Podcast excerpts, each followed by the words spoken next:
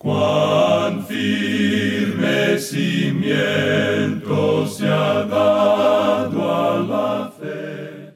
A través de la Biblia, un análisis de la Biblia libro por libro que le ayudará a crecer espiritualmente. Estos estudios fueron diseñados por el doctor J. Vernon McGee. Acompáñenos en este fascinante recorrido a través de la Biblia. La palabra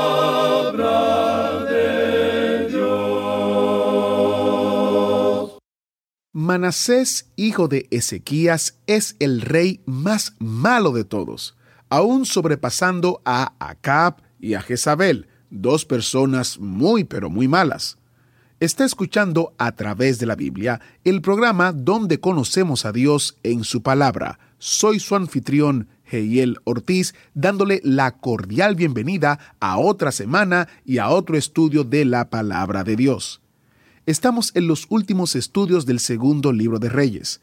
El miércoles, si Dios lo permite, terminamos el segundo libro de Reyes y el jueves el autobús bíblico nos llevará a la próxima parada, el libro de Romanos en el Nuevo Testamento. Acabamos de enviar por correo electrónico nuestro boletín mensual con noticias del ministerio, artículos de interés y las notas y bosquejos de Romanos. Le invitamos a suscribirse en a través de la Biblia.org barra notas y con mucho gusto se lo enviamos gratuitamente a su correo electrónico. Para los que viven en los Estados Unidos, también están disponibles por correo postal. Comuníquese con nosotros al número 1-800-880-5339 y le ayudaremos con su suscripción gratuita. Si tiene otra pregunta acerca del ministerio, siempre nos puede escribir a atv@transmundial.org o visite a través de la biblia.org. El correo otra vez es atv@transmundial.org y el sitio web es a través de la biblia.org. Iniciamos nuestro tiempo de estudio en oración. Padre Celestial, te damos gracias porque tu palabra nos muestra cómo podemos vivir para tu gloria y nos confronta con nuestro pecado. Te pedimos que eso sea posible hoy a través del estudio de tu palabra. En el nombre de Jesús te lo pedimos. Amén. Al continuar hoy nuestro estudio del capítulo 20 de este segundo libro de los Reyes, vamos a considerar la muerte de Ezequías. Estamos ya al final de este capítulo y vamos a comenzar hoy leyendo los versículos 20 y 21.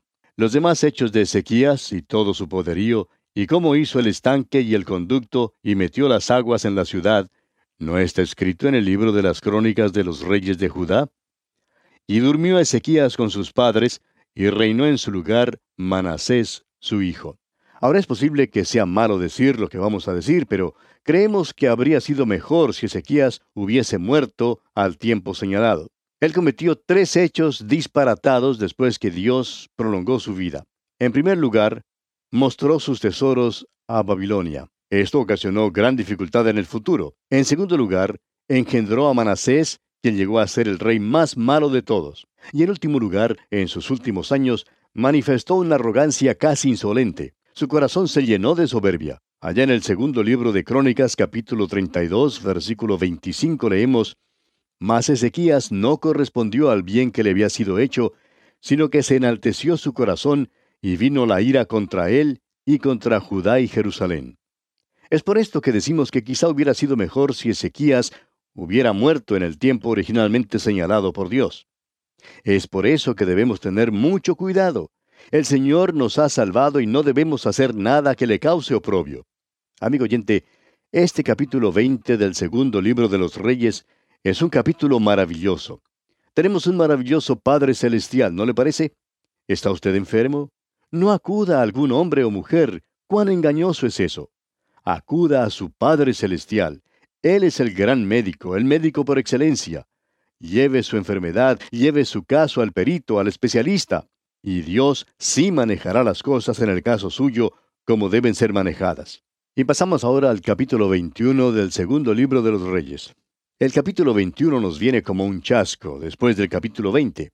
Sin embargo, hay un gran mensaje aquí para nosotros, amigo oyente. Ezequías fue el mejor rey desde David. No hubo ninguno que pudiera compararse con él. Y era semejante a David también de otras maneras. Ninguno de estos dos hombres fue un buen padre. Ezequías engendró a un hijo que fue el rey más malo que jamás reinara en el reino sureño. A la verdad, le angustia a uno leer acerca de Manasés, hijo de Ezequías, saliendo así como salió. Ahora no podemos confirmar la declaración que vamos a hacer, pero creemos que la gloria Shekinah, la que Ezequiel vio en una visión, partió durante el reinado de Manasés. Al parecer, la gloria Shekinah estuvo presente durante el principio del reinado de Manasés. Y no vemos ningún evento después de su reinado que hubiera causado la partida de la presencia visible de Dios. Cuando la presencia de Dios se apartó del templo, éste llegó a ser un lugar desolado. Así como nuestro Señor lo dijo en sus tiempos, el templo fue dejado desierto por Dios. El Señor Jesucristo dijo allá en el Evangelio según San Mateo capítulo 23, versículo 38, He aquí vuestra casa os es dejada desierta. Ahora esta es nuestra propia especulación y nuestra propia opinión, pero creemos que la gloria de Dios se apartó durante el reinado de este pícaro Manasés. Bien, comencemos entonces leyendo el primer versículo de este capítulo 21 del segundo libro de los Reyes. De doce años era Manasés cuando comenzó a reinar, y reinó en Jerusalén cincuenta y cinco años. El nombre de su madre fue Epsiba. Manasés empezó su reinado siendo un niño de doce años, y era pícaro. Ahora alguien dirá, es joven y ya le pasará con la edad. Bueno, no le pasó con la edad, amigo oyente. El hecho es que fue de mal en peor reinó por 55 años y Dios le dio muchas oportunidades para cambiar sus caminos. Dios, amigo oyente, siempre es paciente. Dios no quiere que ninguno perezca. Ahora notamos aquí que el nombre de la madre de Manasés se menciona. Se llamaba Epsiba. Y ella tendrá que aceptar la responsabilidad por el comportamiento de su hijo. Si hay alguna gloria, ella recibirá esa gloria también. Puede haber sido una maravillosa madre, eso no lo sabemos. No sabemos cómo es que Epsiba crió a este muchacho, pero el hecho es que Manasés fue un pícaro. Leamos ahora el versículo 2. E hizo lo malo ante los ojos de Jehová, según las abominaciones de las naciones que Jehová había echado de delante de los hijos de Israel.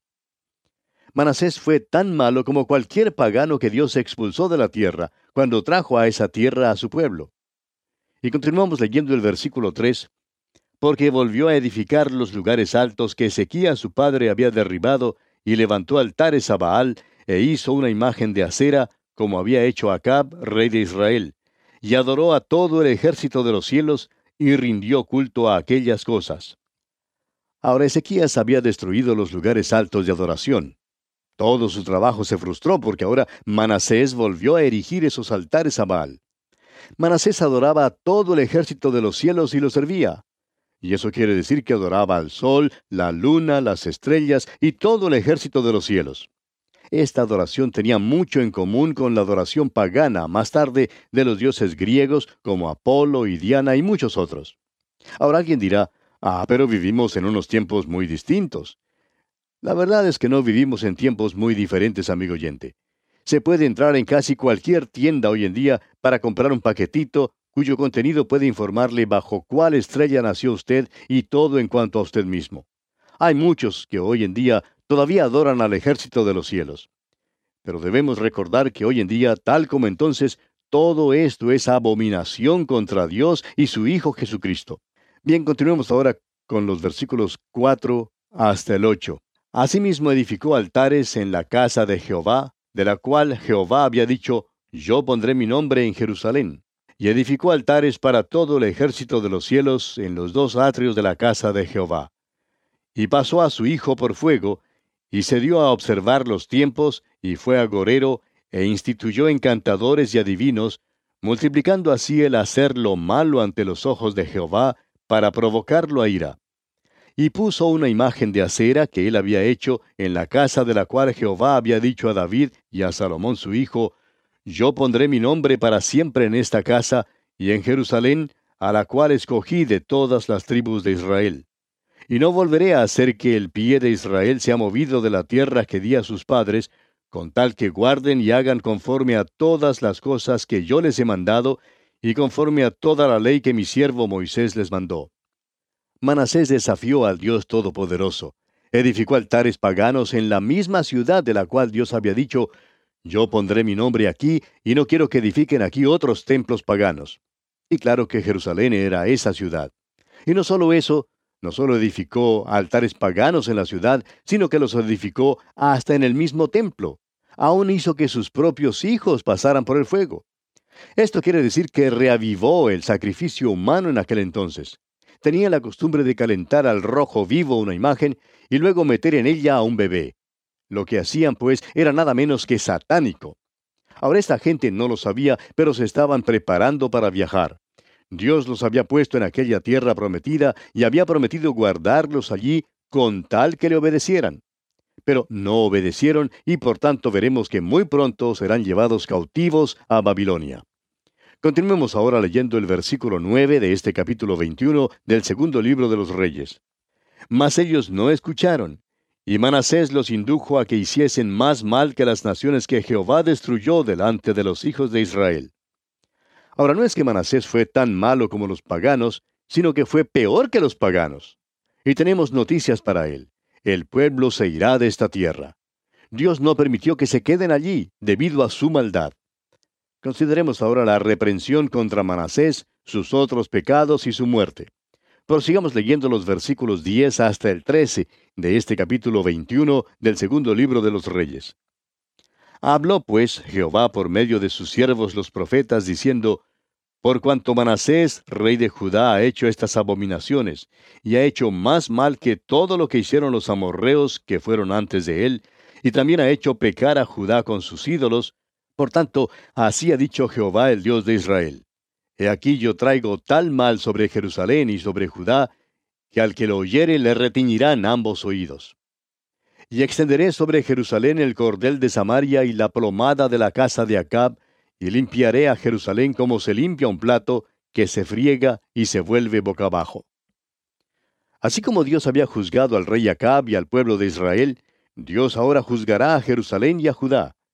Dios dijo que iba a limpiar a Jerusalén así como un hombre limpia un plato. Es decir, Dios iba a fregar algunos platos ahora. Dios iba a expulsarlos de esa tierra. Amigo oyente, ¿ha creído usted por algún momento que usted no tenía necesidad de Dios? Puede ser que usted sea muy vivo y que haya conocido mucho del mundo, pero usted está caminando sobre la tierra de Dios. Inhala su aire, disfruta de su sol y bebe su agua. Él le dio el cuerpo que usted tiene. Permítanos pues decirle que Dios dice que de vez en cuando Él lava la losa. Las naciones de todos los siglos están acostadas a lo largo de la carretera del tiempo y están en ruinas. ¿Sabe usted por qué? Porque hicieron lo mismo que nosotros hacemos hoy. Vivieron sin Dios, dijeron que no necesitaban a Dios. Y resulta que nosotros estamos diciendo lo mismo, decimos que no necesitamos a Dios. Amigo oyente, Dios dijo que iba a limpiar a Jerusalén así como un hombre limpia un plato. Y proseguimos ahora leyendo los versículos 14 y 15 de este capítulo 21 del segundo libro de los Reyes. Y desampararé el resto de mi heredad, y lo entregaré en manos de sus enemigos, y serán para presa y despojo de todos sus adversarios. Por cuanto han hecho lo malo ante mis ojos, y me han provocado a ira, desde el día que sus padres salieron de Egipto hasta hoy. Dios dice que quitará su dedo del dique y el enemigo entrará entonces como una inundación. Continuemos ahora considerando a Manasés. Leamos el versículo 16. Fuera de esto, derramó Manasés mucha sangre inocente en gran manera, hasta llenar a Jerusalén de extremo a extremo, además de su pecado con que hizo pecar a Judá, para que hiciese lo malo ante los ojos de Jehová. Cuando un hombre o una nación peca, no peca de una sola manera, sino de muchas maneras. Y nosotros nos hemos olvidado de Dios, amigo oyente, a tal punto que se está aceptando la inmoralidad como algo normal. Hay desorden, hay asesinato. Algunas compañías se están mudando de las ciudades más grandes para tratar de escapar del desorden. Pues bien, amigo oyente, no se puede huir de eso hasta cuando el pueblo se vuelva a Dios. Ese es el primer paso. Manasés fue culpable de homicidio, hizo lo malo ante los ojos de Jehová. Y continuamos leyendo ahora los versículos 17 y 18. Los demás hechos de Manasés y todo lo que hizo y el pecado que cometió, ¿no está todo escrito en el libro de las crónicas de los reyes de Judá? Y durmió Manasés con sus padres, y fue sepultado en el huerto de su casa, en el huerto de Usa, y reinó en su lugar Amón su hijo.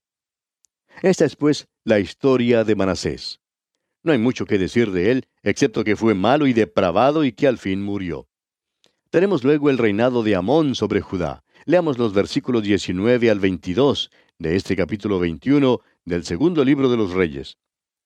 De veintidós años era Amón cuando comenzó a reinar y reinó dos años en Jerusalén. El nombre de su madre fue Mesulemet, hija de Arús, de Jotba. E hizo lo malo ante los ojos de Jehová, como había hecho Manasés su padre. Y anduvo en todos los caminos en que su padre anduvo, y sirvió a los ídolos a los cuales había servido su padre, y los adoró. Y dejó a Jehová el Dios de sus padres, y no anduvo en el camino de Jehová. Amón siguió el ejemplo de su padre, hizo lo malo ante los ojos del Señor, desechó al Señor. Por eso el Señor también lo desechó a él. Tenemos luego la muerte de Amón. Leamos los versículos 23 al 26. Y los siervos de Amón conspiraron contra él y mataron al rey en su casa.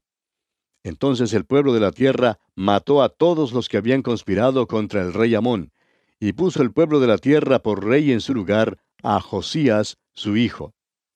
Los demás hechos de Amón, ¿no están todos escritos en el libro de las crónicas de los reyes de Judá? Y fue sepultado en su sepulcro en el huerto de Usa, y reinó en su lugar Josías, su hijo. La maldad de Amón condujo a una revolución. Hoy en día parece que en el mundo entero estamos en camino a una revolución. Es una lástima que nuestros líderes parezcan tener interés solamente en ser elegidos. Parece que están dispuestos a vender a su país para poder lograr sus deseos. Vivimos en tiempos peligrosos, amigo oyente. Ahora esta sección nos conduce al último de los grandes reyes. Uno de los avivamientos más grandes ocurrió durante su reinado. Llegamos pues al capítulo 22 del segundo libro de los reyes. En este capítulo tenemos el buen reinado de Josías, quien se ocupa en reparar el templo. Comencemos pues leyendo el versículo primero de este capítulo 22 del segundo libro de los Reyes. Cuando Josías comenzó a reinar era de ocho años, y reinó en Jerusalén treinta y un años.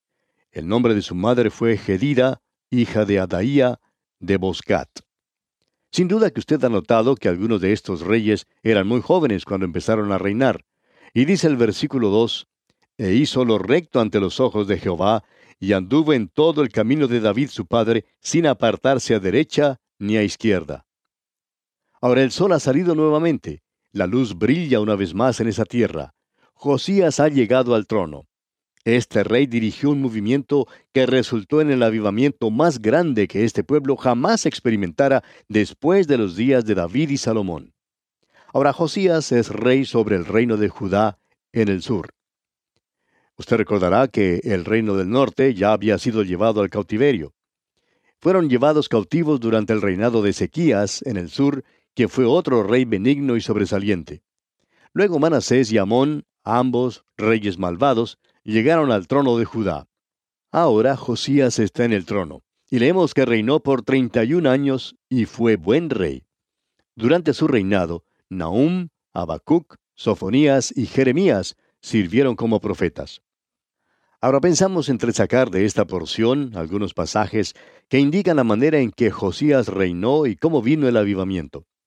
Es nuestra firme convicción hoy que lo único que puede salvar a la humanidad es la pronta venida de Cristo o un reavivamiento. Habrá entonces o reavivamiento o revolución. Hay corrupción en los gobiernos en todos los niveles. Hay corrupción en todas las organizaciones. La inmoralidad y el desorden abundan. Prevalecen el sexo, el licor, las drogas, revistas asquerosas, películas obscenas, escándalos y motines. La humanidad se revuelca como cerdo en una posilga. Somos como el hijo pródigo en una provincia apartada que se encontró en el chiquero con los cerdos. Tenemos pues que escoger entre reavivamiento o la revolución. Los partidos políticos están dispuestos a vender la primogenitura de sus países para poder quedarse en el poder. La Iglesia, por su parte, hoy en día está bajo la plaga de la apostasía. El liberalismo tiene un lugar de predominio en la Iglesia organizada. Hay muchos que niegan en forma descarada la palabra de Dios, aun en los llamados círculos evangélicos. La palabra de Dios ha sido perdida en la iglesia. Algunos ateos se encuentran hasta en los púlpitos. Lo primero que tenemos que reconocer, amigo oyente, es que el reavivamiento es personal e individual. No creemos que el reavivamiento empiece como un movimiento en masa. No creemos que haya comenzado así en el pasado. Lo que necesitamos hoy, amigo oyente, no es que los políticos llamen aviesos a otros políticos. Lo que necesitamos es que un político diga, me he equivocado, pienso volverme a Dios ahora. Luego necesitamos otros políticos que sigan ese ejemplo. Sería extraño y tememos que hasta asustaría a nuestras naciones. Pero eso es lo que necesitamos, amigo oyente. Necesitamos hombres en nuestros países que digan como el salmista, Pronto está mi corazón, oh Dios, mi corazón está dispuesto.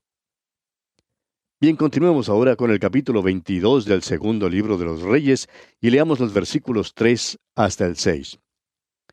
A los 18 años del rey Josías, envió el rey a Safán, hijo de Azalía, hijo de Mesulam, escriba, a la casa de Jehová diciendo, Ve al sumo sacerdote Hilcías, y dile que recoja el dinero que han traído a la casa de Jehová, que han recogido del pueblo los guardianes de la puerta, y que lo pongan en manos de los que hacen la obra, que tienen a su cargo el arreglo de la casa de Jehová, y que lo entreguen a los que hacen la obra de la casa de Jehová, para reparar las grietas de la casa.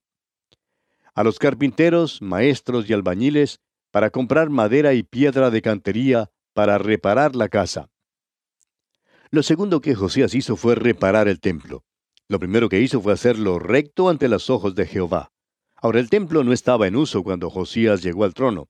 Se había convertido en un tipo de almacén, un depósito de sobras y desechos.